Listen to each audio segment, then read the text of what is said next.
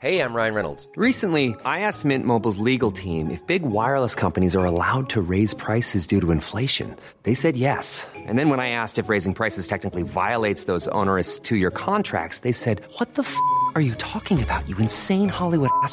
So to recap, we're cutting the price of Mint Unlimited from $30 a month to just $15 a month. Give it a try at mintmobile.com slash switch. $45 up front for three months plus taxes and fees. Promo rate for new customers for limited time. Unlimited more than 40 gigabytes per month. Slows. Full terms at mintmobile.com.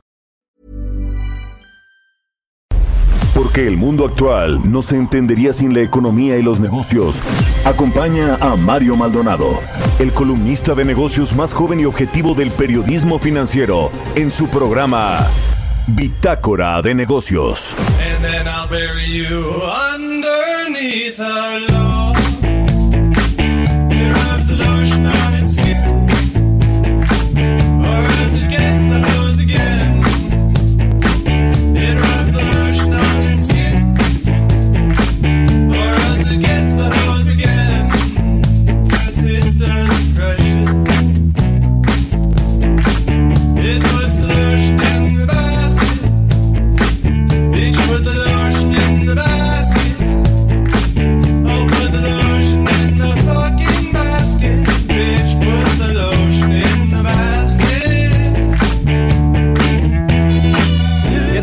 están? Muy buenos días. Bienvenidos a Bitácora de Negocios. Yo soy Mario Maldonado y me da muchísimo gusto saludarlos en este martes 27 de octubre del 2020.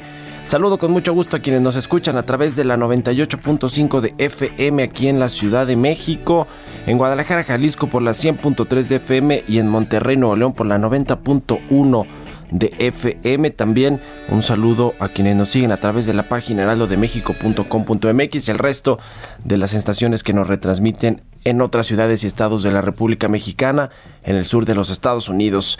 Arrancamos este martes como todos los días con música. Estamos escuchando una canción de los Greenskeepers que se llama Lotion. Esta semana, esta semana estamos arrancando el programa con las mejores canciones de Halloween de todos los tiempos, de acuerdo al portal y a la revista Time Out. Así que bueno, pues arrancamos de esta Lotion, que es un tributo al personaje de Buffalo Bill, el asesino de la serie que aparece en la película de 1991, El silencio de los corderos. Bueno, vamos a entrarle a la información, a hablarnos con Roberto Aguilar en unos minutos sobre pues, lo más relevante de los temas financieros. Los mercados toman un leve respiro ante la cautela de los invers, pero la cautela de los inversionistas sigue. Ayer las bolsas pues muy mal, ¿no? En Estados Unidos y en México por esta incertidumbre de lo que va a pasar en las economías, en la economía mundial con los rebrotes y la vacuna que no llega. Se hunde 49% la inversión extranjera directa global en el primer semestre en México y el PIB de México rebotaría 12% en el tercer trimestre de acuerdo con una encuesta de Reuters. Vamos a entrar a esos temas con Roberto Aguilar. También platicaremos como todos los martes con Ernesto Farri, el presidente del Grupo Bursamétrica, de qué tamaño podrían ser los remanentes del Banco de México para el 2021 que le urgen al gobierno para tener más liquidez, aunque buena parte de estos remanentes tienen que irse al pago del servicio de la deuda o al pago de la deuda de capital. Así que pues tampoco es que puedan utilizarlo para muchas otras cosas, a menos que pues como han, hecho con todos los de Morena y los de la 4T, pues hacer reformas y cambiar todo lo que se tenga que cambiar para que ellos puedan utilizar el dinero. Ya ve lo que pasó con los fideicomisos y los fondos públicos. Bueno, vamos a entrar en ese tema con Ernesto Farrell. También vamos a platicar con Alejandra Marcos, directora de análisis y estrategia de Intercam, Casa de Bolsa, sobre Fibra 1, la principal, este principal fideicomiso de bienes raíces que cotiza en la bolsa y que reportó sus resultados del tercer trimestre. Vamos a preguntarle a Alejandra Marcos cómo está este negocio de las fibras dedicadas pues al sector inmobiliario, al sector industrial, comercial, al sector hotelero. Pues hay fibras de todo tipo, pero es un negocio muy particular por cómo se miden los rendimientos y las utilidades. En fin, vamos a platicar con Alejandra Marcos para ver cómo está este sector que había crecido bastante en los últimos años. Después tuvo una pausa, vino a la baja y ahora pues parece que la crisis no le ayuda en nada como a ningún otro negocio en realidad, pero bueno, creo que el sector inmobiliario es uno de los más afectados por este asunto de la crisis económica. Bueno, vamos a hablar de eso, eh, también eh, del gigante chino Ant Group que quiere recaudar 34.400 millones de dólares, su mayor, el mayor debut bursátil en la historia. Eso está previendo esta compañía china que bueno, pues es relevante. Vamos a hablar también con José Medina Mora, el candidato de unidad para presidir la Coparmex en lugar de Gustavo de Hoyos.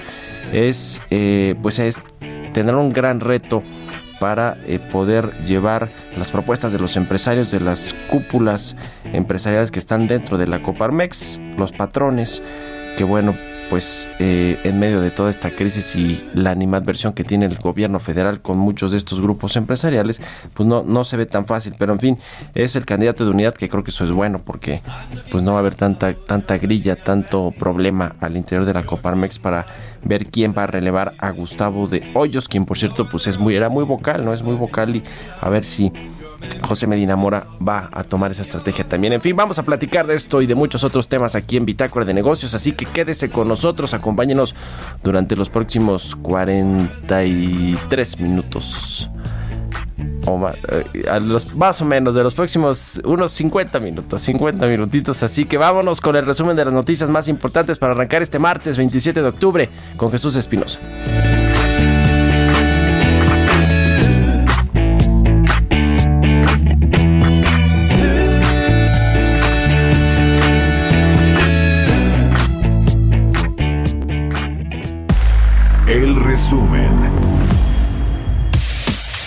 La Secretaría de Hacienda advirtió que la información oportuna para el tercer trimestre de 2020 refleja que la economía podría estar en la senda de recuperación. Sin embargo, si no se logra contener la pandemia, no habrá la confianza para poder mantener la reactivación económica. BBVA México ajustó su pronóstico de caída del Producto Interno Bruto a 9.3% desde un 10% previo. Carlos Serrano, economista en jefe de BBVA México, señaló que ante la caída de este año, la recuperación del próximo año aún es muy gradual y que nuestro país no recuperaría los niveles de la economía previo a la pandemia sino hasta 2023. Cristalina Georgieva, directora gerente del Fondo Monetario Internacional, recomendó a los gobiernos de América Latina y el Caribe mantener los apoyos económicos y fiscales hasta que la recuperación económica esté encauzada. Al asumir Costa Rica la presidencia de la Comisión Económica para América Latina y el Caribe, propuso acordar un plan global similar a un plan Marshall, estimado en 516 mil millones de dólares para la recuperación de la pandemia, sus consecuencias económicas y sociales y tener una respuesta multilateral coordinada. Asociaciones civiles pidieron a diputados que consideren la intención de desaparecer el Fondo de Salud para el Bienestar, que atiende a pacientes de al menos 66 enfermedades en México. Miguel Torruco, secretario de Turismo, informó que el Tianguis de Pueblos Mágicos, que se llevaría a cabo de forma presencial en noviembre, se realizará de forma digital el 9 y 10 de diciembre. Señaló que la decisión se tomó debido a los niveles de contagio de COVID-19 en el país. Este 27, 28 y 29 de octubre se llevará a cabo la Feria Nacional de Empleo 2020 que organiza el Servicio Nacional de Empleo en apoyo de la reactivación económica en el país. La Secretaría del Trabajo y Previsión Social informó que se espera la participación de más de 1.200 empresas que ofertan más de 25.000 vacantes en todo el país. Bitácora de negocios en El Heraldo Radio. El editorial.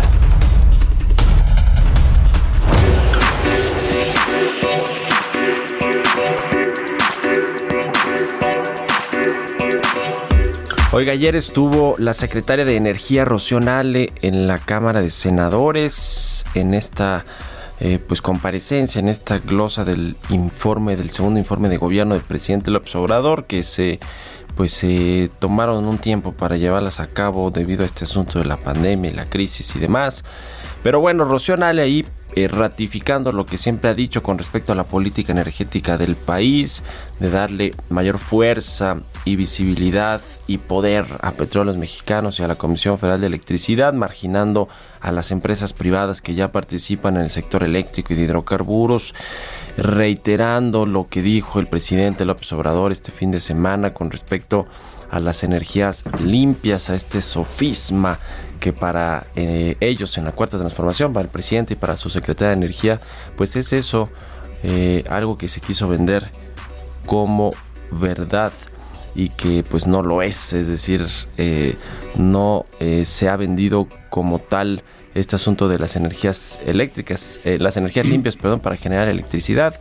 Lo único que dice el presidente es que pues, los privados quisieron hacer negocio a costa de los eh, pues más que los recursos naturales porque no son propiamente los recursos naturales los hidrocarburos sí pero más bien con el cambio de modelo del sector eléctrico y esto fue en detrimento de la CFE que tiene una serie de plantas operando a una mínima capacidad o paradas de, plano y eso pues le enoja mucho al presidente López Obrador. Una de las cosas que llamó la atención que dijo Rocío Nales que va a retomar los farm outs, estas asociaciones estratégicas con empresas grandotototas para ir a explorar y explotar los campos profundos. Tiene tres petróleos mexicanos, dice Rocío Nales, por cierto que ni se ha avanzado en las tres, que se tenían que invertir 4 mil millones de dólares y por lo menos, por lo menos ya hasta esta fecha se han invertido cerca de 2 mil millones, pero dice si está eh, una eh, asociación atractiva que tenga que ver con un farm out de Pemex, claro que lo vamos a probar. Y ella dice, y yo tengo eh, el- como que la voz cantante porque yo soy la presidenta del Consejo de Administración de Pemex, así, así de fuerte, Rocionale como, como es. Aunque bueno, pues así como que mucho, mucho de energía tampoco sabe y no tiene mucha experiencia.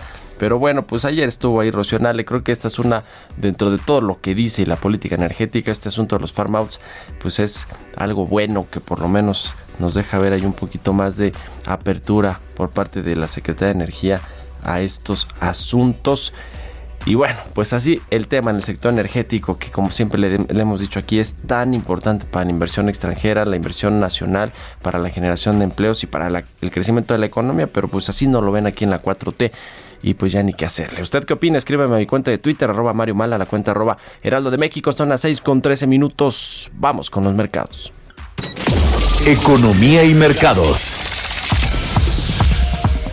Roberto Aguilar ya está en la cabina del Heraldo Radio. Mi querido Robert, ¿cómo estás? ¿Qué tal, Mario? ¿Cómo estás? Muy buenos días. Me da mucho gusto saludarte a ti y a todos nuestros amigos que nos escuchan el día de hoy. Fíjate que ya nos amanecemos con información del INEGI.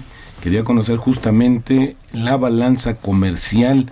Y bueno, pues como veíamos o como anticipamos, pues vienen datos interesantes. Se vería una especie de recuperación, pero más bien es un rebote. La balanza comercial, un, eh, un superávit justamente equivalente a 4.385 millones de dólares en septiembre. Bueno, te platico que Estados Unidos, Rusia y Francia y muchos otros países están estableciendo récords de infecciones por coronavirus a medida que una ola de casos se extiende por partes del hemisferio norte, lo que obliga a algunos países a imponer nuevas restricciones, cada vez más restricciones. Las acciones estadounidenses tuvieron su peor día en cuatro semanas por el doble eh, golpe de los casos récord de coronavirus y el establecimiento político, más bien estancamiento político en las negociaciones para proporcionar más ayuda económica y bueno, pues esto se ve cada vez más difícil. Ahora se han eh, enfrascado una serie de declaraciones, pero la verdad es que será hasta después de las elecciones cuando se le dé luz verde a este paquete de ayuda. Pero hoy los futuros de los mercados estadounidenses toman un pequeño respiro eh, subiendo levemente, pero bueno, a raíz de lo que sucedió ayer, pues sí, efectivamente un respiro. Y fíjate que una noticia que está dando eh, mucho de qué hablar en el mundo y tiene que ver con el tema tecnológico es que el fabricante de semiconductores AMD acordó, acordó comprar a su competidor Silins por un acuerdo eh, evaluado en 35 mil millones de dólares. Lo más interesante, Mario, es que así se va a intensificar la batalla con Intel por el mercado de los chips de centros de datos. El acuerdo que AMD espera cerrar a finales de 2021 crearía una empresa combinada de 13 mil ingenieros y una estrategia de fabricación completamente subcontratada que se basa en gran medida en otra compañía, TSMC. Las dos empresas estadounidenses se han beneficiado de un enfoque más ágil para obtener participación de mercado de Intel, que ha tenido problemas con la fabricación interna. Y bueno, estamos en épocas de reportes y se han acrecentado varias compañías, pero fíjate que hay dos casos importantes. Uno es HCBC, este banco global, global que va a poner en marcha una trans- transformación de su modelo de negocios y se va a desplazar hacia los negocios basados en comisiones, ya que actualmente su modelo pues se fija más en las tasas de interés como fuente de, eh, de ingresos. El banco también va a acelerar los planes para reducir su tamaño y recortará los costos de manera más profunda de lo que se había sugerido anteriormente, pues eh, anunció una caída de sus ganancias trimestrales, pero fue menor a lo que se esperaba. Y luego de este anuncio Mario de la del vuelco de su estrategia corporativa, pues sus acciones subieron más de 5% y por otro lado Banco Santander pronosticó una mejora de sus beneficios en 2020 gracias a ahorros adicionales por mil millones de euros en Europa hasta 2022, que podría incluir la salida de miles de puestos de trabajo. Desafortunadamente, también las acciones de este banco español con presencia en México subieron cerca de 5% luego de conocerse los datos y sobre todo los planes. Pero fíjate que lo que sí no pinta nada mal, Mario, es que hoy se dio a conocer un estudio de la, de la ONU, de este organismo, de la Conferencia de Comercio y Desarrollo de la ONU, la UNTAD, donde dice que la inversión extranjera directa se derrumbó a nivel global 49% en el primer semestre de 2020 en comparación con igual periodo de un año atrás y está en curso de cerrar el año con una baja de 40% y esto pues básicamente por el resultado de una profunda recesión y los temores sobre el tema del coronavirus. Los flujos de inversión extranjera directa, por ejemplo, en las economías europeas pasaron a terrenos negativos por vez primera en la historia al marcar menos 7 mil millones de dólares. Luego en Estados Unidos los volúmenes descendieron 61% y esto también es interesante porque al final del día los niveles globales de inversión extranjera directa cayeron a 399 mil millones de dólares ya que las multinacionales aplazaron sus proyectos de inversión para preservar efectivo, esto según el informe y luego pues aquí en México espantando a la inversión pues no, no, no nomás no vemos para dónde. Y la economía de México, Mario, el jueves como tú sabes vamos a dar a conocer cuál- la primera lectura del crecimiento o el comportamiento más bien de la economía en el tercer trimestre del año. Y bueno pues Reuters está adelantando de acuerdo con un sondeo que entre julio y, septiembre estaríamos viendo una tasa de 12%. Esto, pues frente al desplome histórico del 17%, en el segundo trimestre no va a alcanzar a compensar. Ya por ahí el subsecretario Llorio había dicho que va a haber una sorpresa. Pues esperamos que sea, porque al final del día este promedio, este 12% está en promedio también con otras estimaciones. Ya platicamos ayer 11.8% que también espera, por ejemplo, Banorte. Y a tasa interanual el PIB habría registrado una contracción del 8.7% en el tercer trimestre, eso sí, frente a la caída histórica de 18.7% en el trimestre previo. Vemos el efecto rebote, pero no estamos en recuperación, es importante señalarlo. Y ayer también una, un reporte que dio mucho de que hablar fue el de Grupo México. Fíjate que, eh, pues en realidad lo que hizo fue que duplicó sus ganancias en el tercer trimestre para ubicarse en 782 millones de dólares y sus ingresos también sumaron 2.834 millones Como tú sabes, sí es una empresa minera, pero también tiene importantes participaciones en el sector ferroviario, petrolero y de infraestructura. Fíjate que la frase que elegí el día de hoy, Mario, dice, el peor enemigo de los inversionistas no es el mercado, sino ellos mismos, ¿no? Es una frase anónima, pero que refleja muy bien lo que sucede luego con algunos, eh, eh, pues, em- eh, pues inversionistas que quieren, no, no, quieren seguir ganando y arriesgan todo y al final, pues, no les resulta. Y el tipo de cambio, Mario, regresamos debajo de los 21, está en 20.85 en estos momentos. Pues ahí está, mi querido Robert. O se vuelven locos como el lobo de Ah, Wall Street. ¿no? Exactamente, se exacto, no saben administrar lo que les llega, pues te- de un solo golpe, ¿no? Sí, golpe de sí, suerte, sí. te puedes hacer millonario, pero bueno, eh, exactamente, creo que estas palabras reflejan mucho de, de ese sentimiento. Gracias, Robert. Al contrario, muy buenos días. Roberto Aguilar, síganlo en Twitter, Roberto AH, son las 6 con 19 minutos, ya casi 6 con 20. Radar Económico. Está en la línea telefónica como todos los martes Ernesto Farril, presidente del Grupo Brusamétrica. ¿Cómo estás Ernesto? Muy buenos días. ¿Qué tal, Mario? Muy buenos días a todos. Oye, a ver, de a cómo va a llegar este dinero a el gobierno federal de los remanentes del Banco de México, que están eh, los remanentes de las reservas que tiene el Banco de México en dólares y que bueno, pues ante la eh, apreciación del dólar, pues le, le, le favorece, aunque ya bajó un poquito, ¿no? ¿Cómo está este asunto? Cuéntanos, por favor. Bueno, aquí resulta que es al revés, ¿no? Mientras más alto sea el tipo de cambio, mientras más devaluado esté el peso, le llegarán más recursos al gobierno federal el año entrante. Pues porque tenemos un absurdo desde varios años atrás, donde porque el criterio que con el que se fija eh, esta metodología es que el Banco de México no es una entidad de lucro y por lo tanto cualquier utilidad pues debe de repartirla, más bien entregarla al gobierno federal, que es el accionista principal del Banco de México, del, del gobierno, no de, de este banco, perdón, del Banco de México.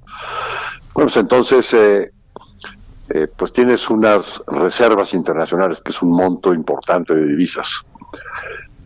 Hoy en día tenemos eh, pues más de 190 mil millones de dólares, pero tomando como promedio en el año 190 mil millones de dólares, eh, con un tipo de cambio que empezó el año por ahí de los 18.70 Sí. y vamos a suponer que terminar el año en 21.50. Ahorita acabas de mencionar, estamos a 20.85, pero vamos a suponer que al cierre del año cierra en 21.50. Bueno, pues esto puede generar una plusvalía, pero que no es una autoridad realizada, dado que el Banco de México no está vendiendo todas las reservas a ese tipo de cambio más alto y por lo tanto ya generó la autoridad, sino es una plusvalía nada más, es una cuestión de evaluación al tipo de cambio de mercado, ¿no? Ah, bueno, pues, pues eso, eso puede generar alrededor de 500 mil millones de pesos. Normalmente el Banco de México suele quedarse con un 30%, eh, que lo que deja como reserva para cuando baja el tipo de cambio, ¿no? Sí, sí, sí, sí. y eh, entrega el 70% al gobierno federal. Y de ese 70%, aproximadamente el 30% debe de irse a eh, aplicarse a los, a- sobre, sobre todo ahora es el Fondo de Estabilización de Ingresos del gobierno federal. Ujú. Teníamos también, o, o tenemos también otro Fondo de Estabilización de Ingresos de los estados, pero ese ahora es un fideicomiso privado, no te podría asegurar si también hay que aplicar ahí algo. Sí, sí, sí. Queda un 70% que eh, se puede aplicar al pago de la deuda pública. Entonces, ese 70% representaría más o menos cerca de 250 mil millones de pesos si el tipo de cambio cierra a 21.50. ujú. ¿Qué pasa si el tipo de cambio cerrara en 25.70, que fue el tipo de cambio máximo que tocamos en marzo, cuando estaba la crisis eh, global, ¿no? En todos los mercados, con lo de la pandemia, que no sabíamos para dónde íbamos. Bueno, pues ahí se genera casi un billón de pesos de plusvalía y le puede llegar al gobierno federal cerca de, para pago de deuda, de cerca de 600 mil millones de pesos. ¿Qué pasa a- abajo de 21 pesos? Pues se hace menos de 200 mil millones de pesos lo que le llega al final al gobierno federal, pero sigue siendo una cantidad impresionante y esto es creación de dinero pura. Es una Sí, verdadera sí. abor, eh, Y por, y por ley tiene a- que ir al pago de la deuda, ¿no? El 70%, una cosa El así. 70%, así es. Así está en la ley. Y entonces hay quien ha estado pensando que cuál podría ser el mejor uso de ese remanente. Y hay un eh, licenciado Paullada, que es consejero independiente de Pemex, Sí. que está proponiendo que pues esos remanentes se inyecten al capital de Pemex. Claro. ¿Bajo qué me- metodología? Bueno, pues que el gobierno asuma deuda de Pemex, ya es deuda pública, Ya. ya, se- ya se puede Pues aplicar el está- remanente está a pagar de esa esa deuda. propuesta y con lo que mal que está Pemex en una de esas sí se la se la avalan este consejero. Oye, gracias mi querido Ernesto, muy buenos días. Gracias a ti, Mario. Que Un muy abrazo. buen día. Ernesto Farril, vamos a hacer una pausa, ya volvemos.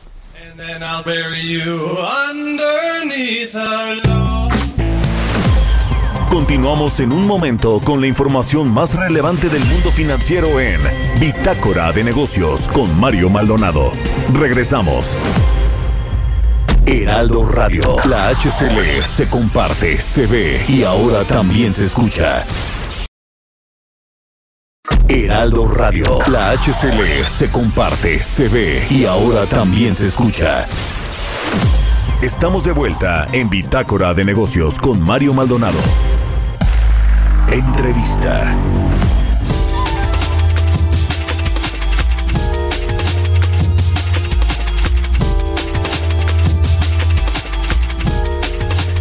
Ya estamos de regreso aquí en Bitácora de Negocios. Son las 6 de la mañana con 30 minutos tiempo del centro de México. Vamos a platicar con Alejandra Marcos. Ella es directora de análisis y estrategia de Intercam Casa de Bolsa. Aquí me da mucho gusto saludar. Alejandra, muy buenos días. ¿Cómo estás?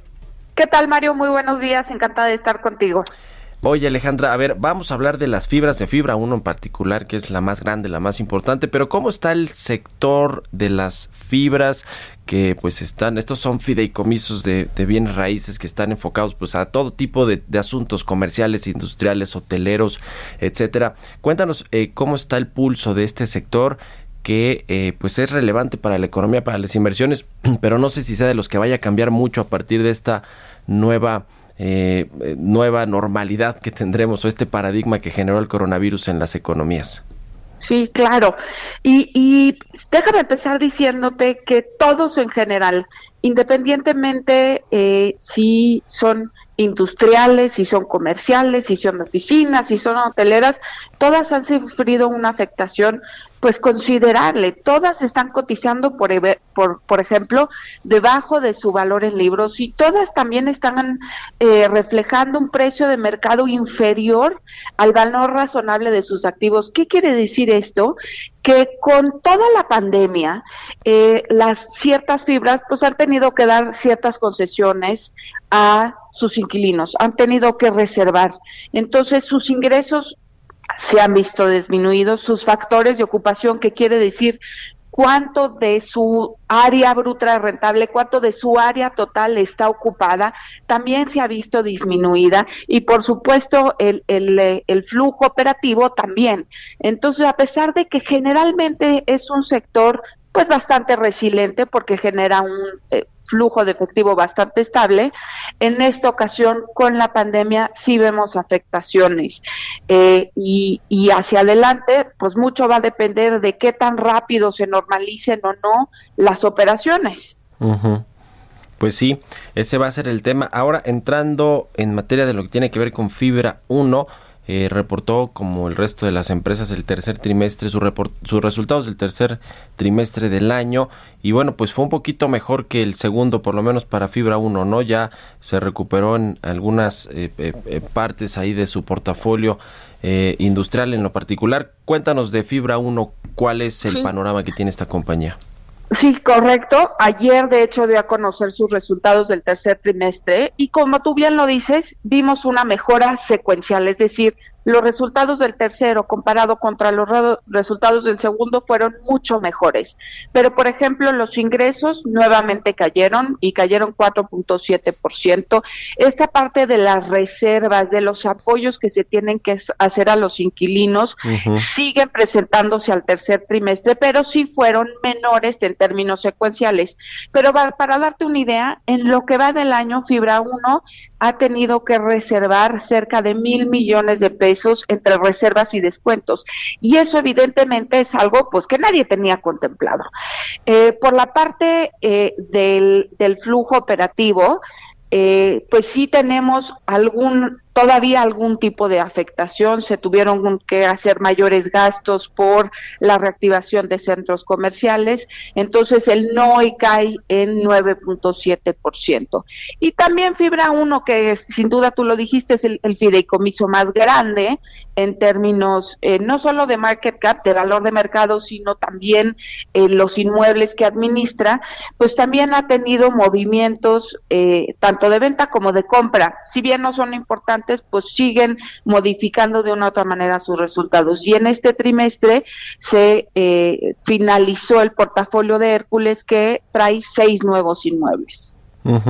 ¿Cuánto va a cambiar el sector de las de las fibras, Alejandra, con esta eh, pues este cambio de paradigma en las economías? Y lo pregunto, por ejemplo, en las oficinas, que son uno de los principales negocios para para estas fibras o estos fideicomisos.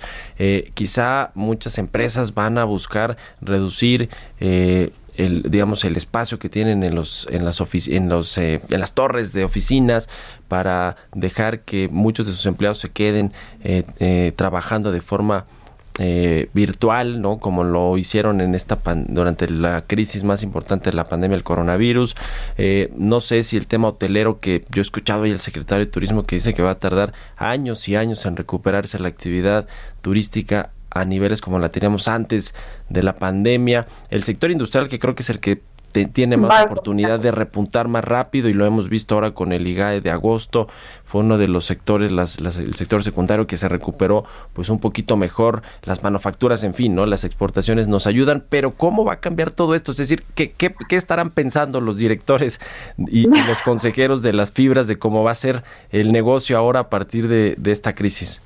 Sí, sin duda, muy buena pregunta. Déjame empezar primero por la parte eh, de oficinas, le sigo por la parte hotelera y luego en general, ¿qué esperamos de todo el sector en sí? Sí, sí, sí. Eh, eh, comenzando con, con la parte de oficinas, a ver, yo creo que sí vamos a ver modificaciones y van a tener que de una u otra manera ser más flexibles en los espacios, en eh, cuánto tiempo y cómo le rentan a los a los tenants, a los inquilinos, pero es un negocio que no va a desaparecer sin duda alguna. Eh, de todos modos se ha demostrado que aunque estés en confinamiento y en, y en aislamiento y aunque eh, el el dueño de la empresa decida mantener a cierta parte de sus empleados de manera virtual, pues tienes que por momentos convivir, llevar, llegar a juntas, tienes también que intercambiar opiniones con compañeros. Entonces creo que una alternativa para eso es que va a acabar cambiando la forma de hacer home office, es decir, puede ser algo híbrido en donde veamos una rotación, en donde vea- veamos espacios mucho más grandes en, eh, sin un lugar determinado por persona pero no creo que vaya a desaparecer ese sector, porque las, las empresas, las industrias, todo mundo necesita un espacio donde se pueda desarrollar. Eh, y, y aunque al inicio de la pandemia vimos un repunte importante en productividad, ya para estos momentos, pues ya mucha gente quiere regresar. Y la parte de reducción en gastos o en costos para las empresas que están rentando esas oficinas, tampoco acaba siendo tan importante. Entonces creo que a la larga vamos, una vez que finalice todo este COVID, vamos a ver reglas más flexibles. En el caso de eh, en los hoteleros, yo creo que tarde o temprano vamos a regresar a tener los mismos pasajeros nacionales y domésticos que teníamos hasta antes del COVID. De hecho, mis proyecciones son más o menos para el 2023. ¿Por qué? Porque ahí siguen los hoteles, porque ahí siguen los destinos. Eh, porque México, nos guste o no, sigue siendo uno de los principales destinos turísticos a nivel mundial, con COVID y sin COVID. Eh, muy probablemente lo que veamos es un cambio de turistas domésticos hacia eh, de menos turistas internacionales hacia turistas domésticos y también pues los hoteleros eh, van a tener que atrapar a este nuevo segmento más joven más arriesgado que probablemente se esté lanzando mucho más pronto a viajar que el que estaba haciéndolo antes del COVID. Y por último, sí me gustaría decir, es un sector en consolidación. Hemos visto descuentos brutales en todas las fibras. Todas Sí, sí, están sí. cotizando eh, eh, por debajo del valor razonable. Una buena manera de eficientar los costos es a través de administrar más inmuebles.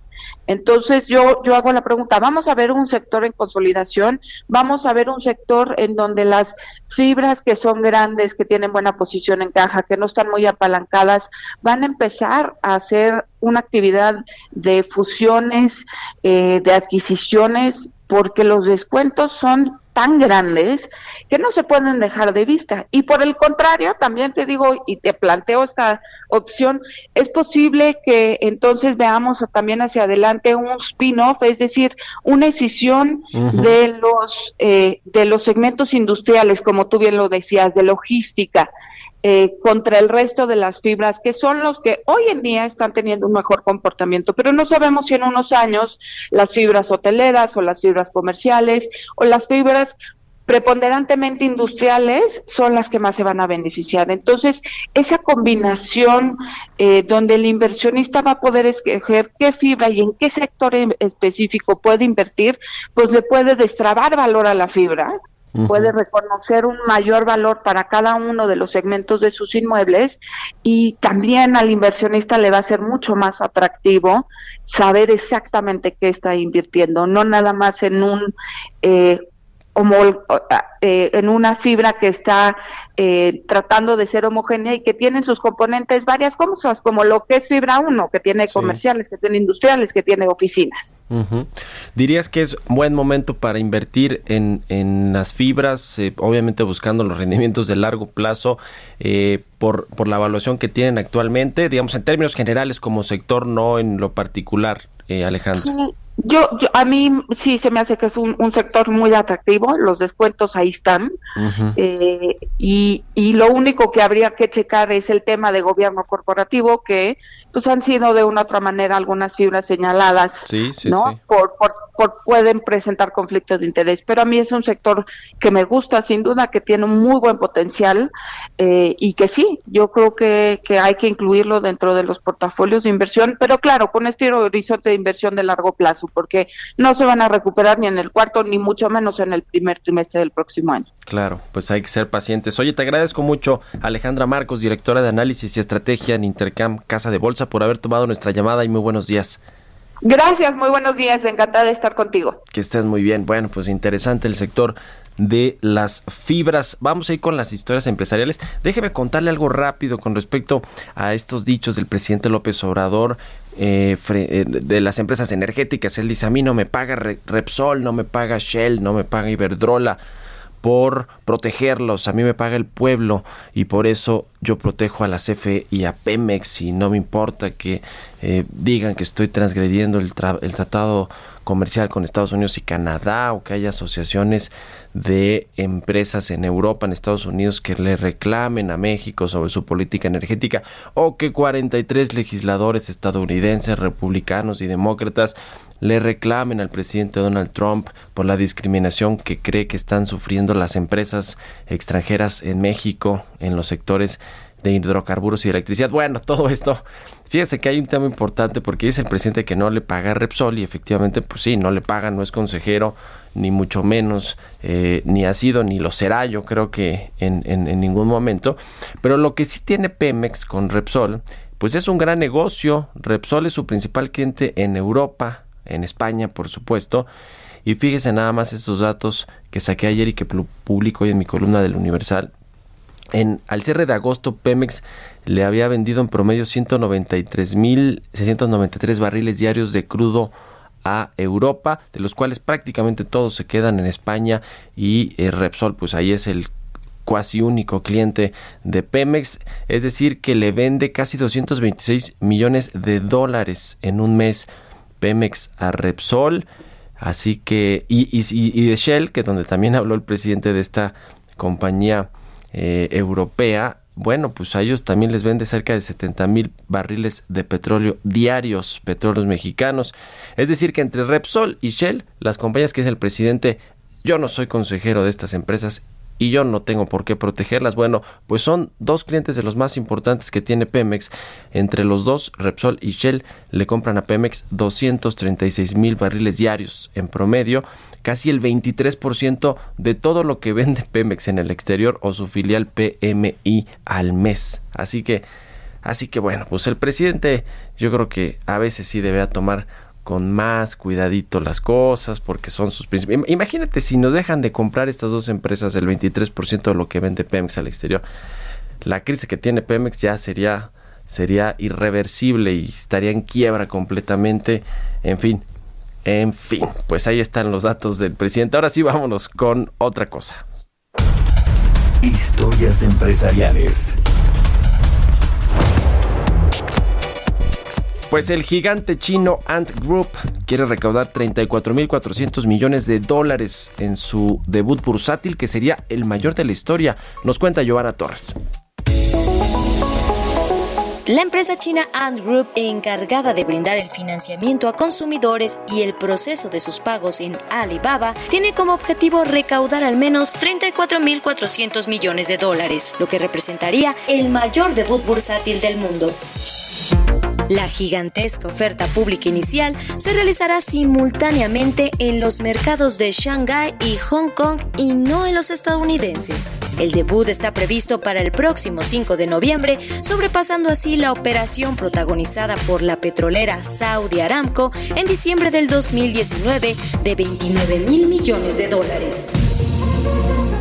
Ant Group, matriz de Alipay, está buscando recaudar alrededor de 17.200 millones de dólares en cada ciudad, sobre la base de precios de 68.8 yuanes y 80 dólares de Hong Kong, respectivamente por acción. Asimismo, Ant podría recaudar hasta 5.200 millones de dólares más si los suscriptores ejercen su opción de compra hasta un 15% más de acciones en un acuerdo conocido como Green Shoe.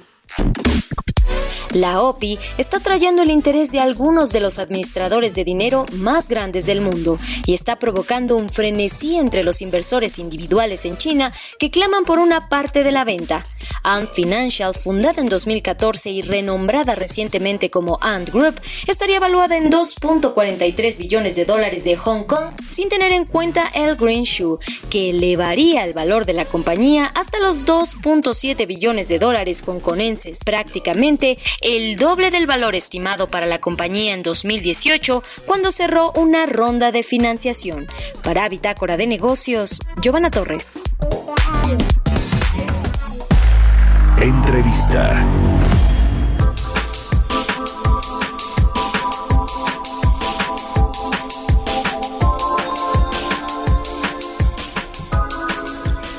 Bien, pues le decía al inicio del programa que José Medina Mora y Casa es el candidato de unidad para encabezar la Coparmex, para ser el presidente nacional de la Confederación Patronal de la República Mexicana en sustitución de Gustavo de Hoyos, para hablar de todos los retos, el proyecto que tiene eh, o que tendrá el- eventualmente el nuevo presidente de la Coparmex y demás. Me da gusto saludarlo en la línea telefónica.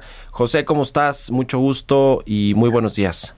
Muy buenos días, Mario. Pues muy contento con este proceso en donde, bueno, desde finales de julio el Comité Electoral emitió una lista de 40 consejeros que cumplimos los estatutos para ser presidente nacional. En los primeros 15 días de octubre se abrió el periodo de registro. Fui el único en registrarme. Eso me hace candidato único y lo que estoy haciendo Mario es recorrer el país, este todos los centros empresariales, 65 que tenemos a nivel nacional, para pasar de ser ese candidato único a ser un candidato de unidad, recogiendo las inquietudes, las propuestas de todos, enriqueciéndolas para llegar el 10 de diciembre a la Asamblea Electoral y, y de ahí eh, ser electo presidente para iniciar a principios de enero. Todo un reto, Mario, pero con mucho entusiasmo, con responsabilidad y compromiso estamos eh, tomando este gran reto. Eh, a ver, hay una agenda importantísima y muy larga de eh, pendientes que han eh, pues han propuesto los, los organismos empresariales al gobierno federal, incluso a los estados, pero sobre todo al gobierno federal y la política económica y todo este asunto de eh, la política contracíclica para enfrentar esta terrible crisis que nos que nos pegó por el coronavirus y demás. Eh, ¿cómo, ¿Cómo va a ser posible generar estos puentes, esta interlocución con el gobierno federal? Yo diría que en particular con el presidente López Obrador, después de lo que ha dicho con respecto a estos grupos empresariales y en general pues que no ha recibido bien las propuestas y no solo hablo de la Coparmex sino pues del resto de los de los grupos empresariales del CCE del Consejo Mexicano de Negocios la Concamín en fin todos estos que que cómo poder hacer esta interlocución y generar estos puentes José Medina Mora que creo que va a ser el reto principal no Eh, sí, de alguna manera es un, un gran reto en esta visión de lo que tenemos los organismos empresariales, de lo que podemos hacer para, eh, como bien señalas, una gran crisis eh, derivada del COVID-19, esta crisis de salud que genera una crisis de empleo y una crisis económica eh, y desde luego también una crisis social, ¿no? Porque eh, pues más de un millón cien mil empleos se han perdido en cinco meses y aunque se empiezan a recuperar eh, varios en, en agosto y septiembre, solo se recuperaron el 19%. Esto nos llevaría 10 meses para recuperar el empleo perdido en cinco meses y en ese tiempo tendríamos que haber generado ya otro millón de empleo. Y desde luego la caída de la actividad económica, estamos esperando este viernes a tener la cifra del tercer trimestre, pero el segundo trimestre es una crisis profunda, ¿no? 18.7% de la caída en la actividad económica nos dice el INEGI y claro, esto ha llevado eh, pues la eh, disminución de la actividad económica, el cierre de muchas eh, empresas y, y esto genera una crisis eh, social, eh, Mario, hay en este millón de empleos formales, más estima al INEGI otros 10 millones de empleos informales, de los cuales se han recuperado a lo mejor la mitad, pues hay hambre en la calle y es por eso importante eh, la, todas estas iniciativas de solidaridad, de eh, entrega de despensas, de ayuda eh, psicológica y desde luego empezar a tender esos puentes para ligar las vacantes que existen con eh, las, la, la gente que está buscando empleo. Eh, desde el punto de vista de la comunicación que señalas, eh, Mario, con el gobierno federal, pues desde nuestra eh, trinchera seguiremos haciendo propuestas. Eh, vemos con eh, buenos ojos que esta propuesta del plan de infraestructura esté avanzando. Eh, en este sentido requiere el país mucha inversión. Se estima que se requiere un 25% del PIB de inversión de los cuales el gobierno tiene que poner el 5%. Entonces, sí pedir al gobierno una mayor inversión para infraestructura y desde luego la iniciativa privada puede poner ese 20% adicional y con eso ir hacia la reactivación económica. Eh, creo que lo que nos toca, Mario, es seguir haciendo las propuestas, desde luego tender los puentes de comunicación y también hacer nuestra parte eh, para salir de esta crisis.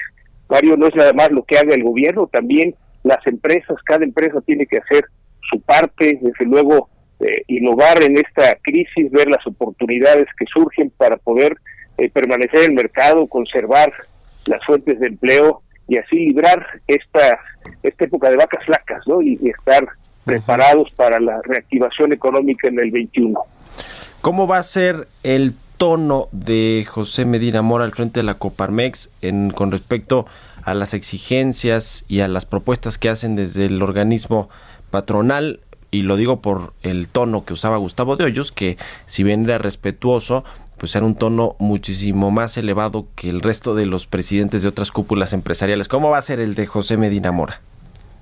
Bueno, en eh, 91 años de historia, en la Coparmex ha tenido varios presidentes y desde luego cada presidente con el apoyo de su consejo eh, de alguna manera entiende cuál es la situación del país, qué es lo que se requiere y, y qué es en lo que hay que poner prioridad. Eh, lo que haremos desde luego será con todo respeto reconocer lo que está haciendo bien el gobierno eh, y también señalar lo que consideramos que no va hacia lo que necesita el desarrollo del país, eh, siempre con propuestas, Mario.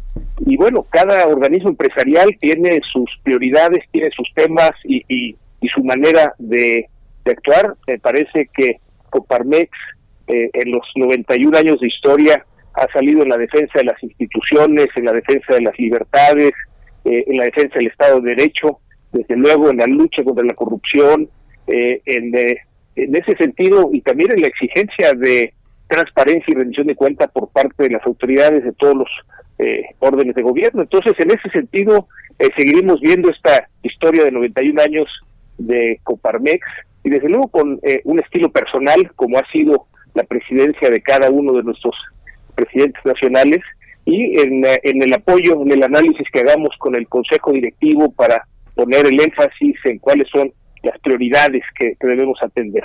Ujú.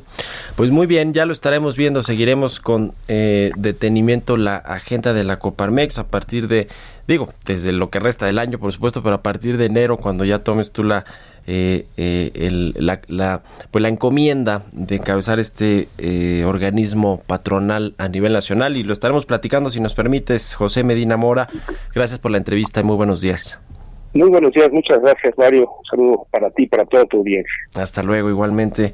Pues ahí está el candidato de unidad para la presidencia nacional de la Coparmex, José Medina Mora, quien va a sustituir a Gustavo de Hoyos. Y habrá que preguntarse ahora qué va a hacer Gustavo de Hoyos. Pues yo creo que él quisiera eh, encabezar otro organismo eh, empresarial, no sé si el Consejo Coordinador Empresarial, eh, alguno de estos.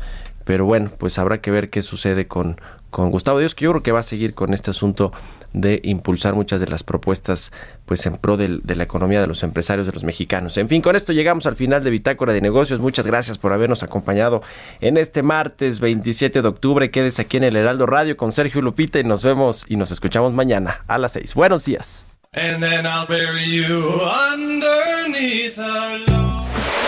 Esto fue Bitácora de Negocios con Mario Maldonado, donde la H suena y ahora también se escucha. Una estación de Heraldo Media Group. Ever catch yourself eating the same flavorless dinner three days in a row? Dreaming of something better? Well, HelloFresh is your guilt-free dream come true, baby. It's me, Kiki Palmer. Let's wake up those taste buds with hot, juicy pecan-crusted chicken or garlic butter shrimp scampi. Mm. Hello Fresh. Stop dreaming of all the delicious possibilities and dig in at HelloFresh.com. Let's get this dinner party started.